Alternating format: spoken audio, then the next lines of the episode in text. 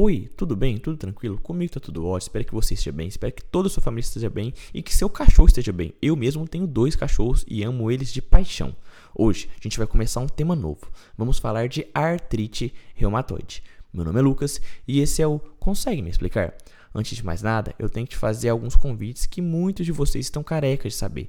Se você ainda não segue, consegue explicar aqui no Spotify, no Cashbox, por favor, cogite seguir. Basta você clicar nesse botãozinho de seguir para você estar tá recebendo todo domingo três novos episódios desse que é o seu, o meu, o nosso podcast. Além disso, convido você também a seguir a gente lá no Instagram. O Instagram do Consegue Explicar é o arroba consegue me explicar. Claro, Convido você também a compartilhar com todos os seus amigos esses episódios e, se possível, a classificar o podcast. Tem como você dar até 5 estrelinhas para o podcast aí no Spotify e dando essas 5 estrelinhas você vai estar ajudando e muito no meu trabalho. Beleza, artrite reumatoide. Para e pensa. O nome artrite, art, vem de quê? Articulação. It, de inflamação. Reumatoide, doença reumatológica. Então a gente está diante de uma inflamação das artrites. A artrite reumatoide é uma doença autoimune inflamatória crônica, que vai ser caracterizada por sinovites periféricas, que sem tratamentos evolui para, uma ero, para erosões ósseas com deformidades irreversíveis. Estima-se prevalência de 1% na população brasileira adulta, tendo pico de incidência entre 30 e 50 anos. Alguns artigos Dizem que esse pico pode ser entre 35 e 55 anos e acomete três vezes mais mulheres que homens. Os primeiros 12 meses do início do tratamento, a artrite reumatoide inicial, especialmente, as duas primeiras semanas, a artrite reumatoide muito inicial, são consideradas uma janela de oportunidade terapêutica. Dessa forma, a identificação inicial do quadro e o início do tratamento de atenção primária pode resultar em um melhor prognóstico para o paciente enquanto ele aguarda consulta no serviço especializado de reumatologia. Lucas, peraí, deixa eu ver se eu já entendi o que você está falando. A artrite reumatoide é uma doença reumatológica. A gente está falando de uma doença autoimune inflamatória crônica. Então, é o corpo combatendo alguma parte do corpo. Sim, é uma doença que a gente pode falar que ela é idiopática. Sim, uma vez que a gente não sabe o que deflagra essa doença. Sim, e ela comete mais uma, um grupo de pessoas, que são as mulheres de meia idade. Sempre que eu pensar em artrite reumatoide, eu tenho que pensar em mulheres de meia idade. É isso? Isso mesmo. Beleza, Lucas, eu acho que eu entendi. O que mais é importante saber sobre artrite reumatoide? É importante saber que sua prevalência em familiares de primeiro grau de pacientes com artrite reumatoide é de 2 a 4%. E o que caracteriza como um grupo de risco para artrite reumatoide, essa questão do histórico familiar. Nesse contexto, é muito importante a gente avaliar marcadores sorológicos. Esses marcadores sorológicos vão ser muito importantes em serem avaliados. E a gente vai falar dele ao longo dos próximos episódios, mas já quero dar uma pincelada aqui agora para você saber um pouco desses marcadores sorológicos vão ser, vai ser importante para a gente compreender os mecanismos fisiopatológicos subjacentes ao processo da doença. Por exemplo, o fator reumatoide é um marcador sorológico clássico usado para o diagnóstico da artrite reumatoide, sendo que o fator reumatoide IgM, a isoforma mais comum, é a isoforma mais comum. Então, o, o fator reumatoide ele é usado para o diagnóstico da artrite reumatoide, certo? Sendo que o fator reumatoide IgM é a isoforma mais comum, é a isoforma mais comum, beleza. Em contraste, o fator reumatoide IgA tem sido associado à artrite erosiva e parece ser um melhor marcador de gravidade da doença do que o fator reumatoide IgM ou fator reumatoide IgG. Além disso, anticorpos contra peptídeos citrulinados a, que, que a sigla é ACPA, como antipeptídeo citrulinado cíclico, anti-CCP, que você vai ouvir bastante, e a antivimentina citrulinada mutada anti-MCV são considerados marcadores altamente específicos para artrite reumatoide. Então, se você encontrar desses marcadores, vamos pensar bastante em artrite reumatoide. O anti-CCP tem um valor tanto, diagno é, tanto diagnóstico quanto prognóstico. Ele pode ser detectado antes de surgirem as manifestações clínicas da doença. Então, o anti-CCP ele é muito interessante. Você encontrando ele, você já pode pensar, putz, posso estar diante de um paciente com artrite reumatoide, que vai evoluir com artrite reumatoide.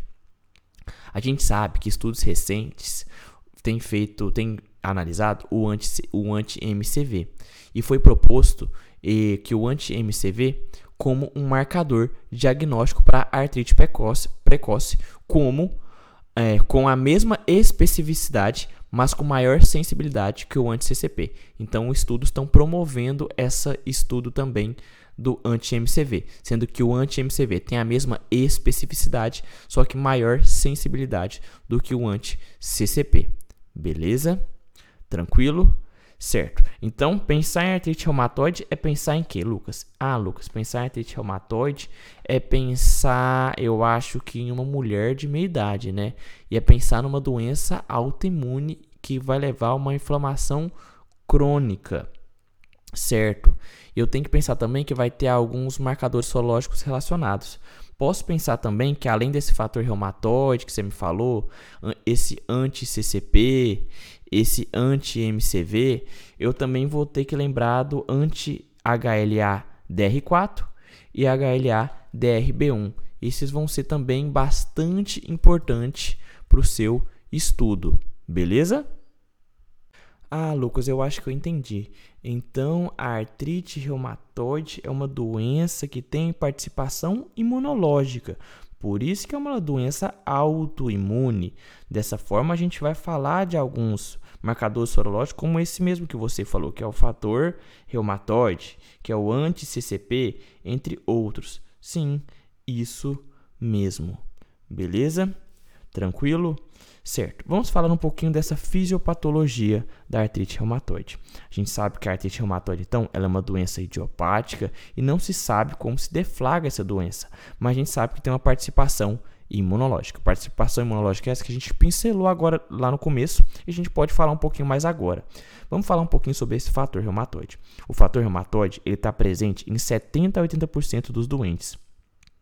O percentual que não tem fator reumatoide presente é a artrite reumatoide soro negativo. Quem tem fator reumatoide presente vai ser chamado de artrite reumatoide soro positivo. Lucas, deixa eu ver se eu entendi.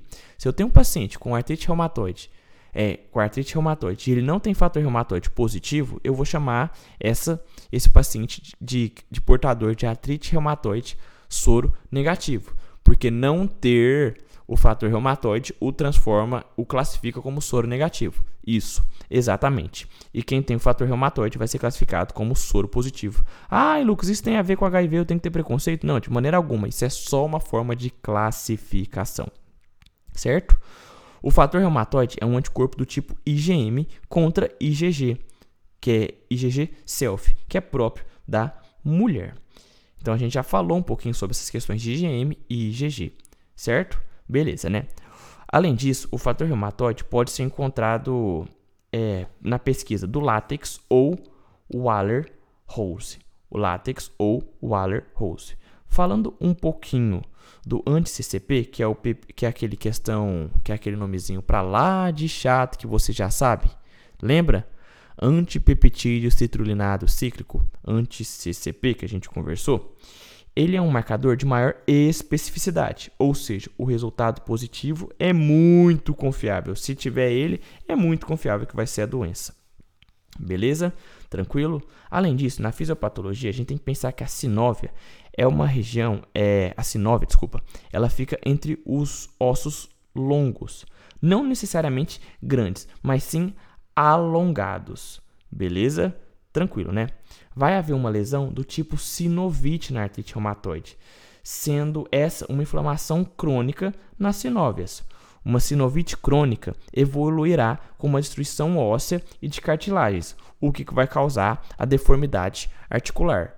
Uai, Lucas, isso é o resumo daquela frase do começo que você me falou. A artrite reumatoide é uma doença autoimune inflamatória crônica que pode evoluir para erosões ósseas com deformidades irreversíveis.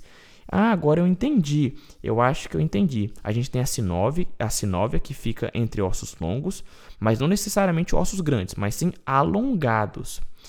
Quando há uma lesão do tipo sinovite, uma inflamação da sinóvia, como é o caso da artrite reumatoide, vai haver uma inflamação crônica nessas sinóvias. Essa sinovite crônica vai evoluir com uma destruição óssea e de cartilagens, o que vai causar uma deformidade articular. Mas Lucas, onde que ocorre tais deformidades articulares? Em quais partes do corpo? Pensaremos o seguinte: vai deformar mão, pé e punho. Mão, pé e punho. Mão, pé e punho. Eu decoro como MPP. Artrite reumatoide é MPP. Mão, pé, punho. Mão, pé, punho. Beleza? Tranquilo? Ah, Lucas, acho que eu entendi. Ela tem um tem essa questão de acometer mão, pé, punho e vai levar essas deformidades articulares, essas deformidades irreversíveis, certo? Lucas, como é que é o padrão articular? Como é que vai ser nessa lesão? A evolução é o seguinte: começa a, a doença a artrite reumatoide tem uma evolução insidiosa, beleza? Insidiosa, ela vai aumentando o número de articulações, ou seja, ela é aditiva, ela é somativa e bilateral. O final da doença, a gente vai ter que a artrite reumatoide, ela é uma poliartrite simétrica periférica. Poliartrite, porque acomete mais de uma articulação, já que ela é somativa, ela é aditiva, simétrica, já que ela é bilateral, e periférica, já que ela comete mão, pé, punho, MPP mão, pé, punho, poliartrite simétrica periférica. Uma coisa que é clássica no paciente com artrite reumatoide é a rigidez matinal. O paciente acorda e fala: Doutor, eu acordo com uma dificuldade em fechar minha mão, eu tenho uma rigidez nas minhas articulações, uma rigidez matinal. Beleza? Tranquilo? Hoje era isso que eu queria te dar sobre essa introdução de artrite reumatoide. Reforço, se você gostou desse episódio, não deixe de compartilhar ou consegue explicar com seus colegas, não deixe de seguir a gente aqui no Spotify, no Cashbox, não deixe de seguir o nosso Instagram, que é o arroba consegue me explicar. E por favor, se possível, não deixe de classificar com as estrelinhas. Se você der 5 estrelinhas, você vai estar ajudando e muito no meu trabalho. Beleza? Tranquilo? Um beijo no seu coração. Espero que você tenha gostado desse assunto. É um assunto que eu gosto muito, artrite, é reumatologia, né? E é isso. Fique bem. Valeu, falou e até a próxima. Fui!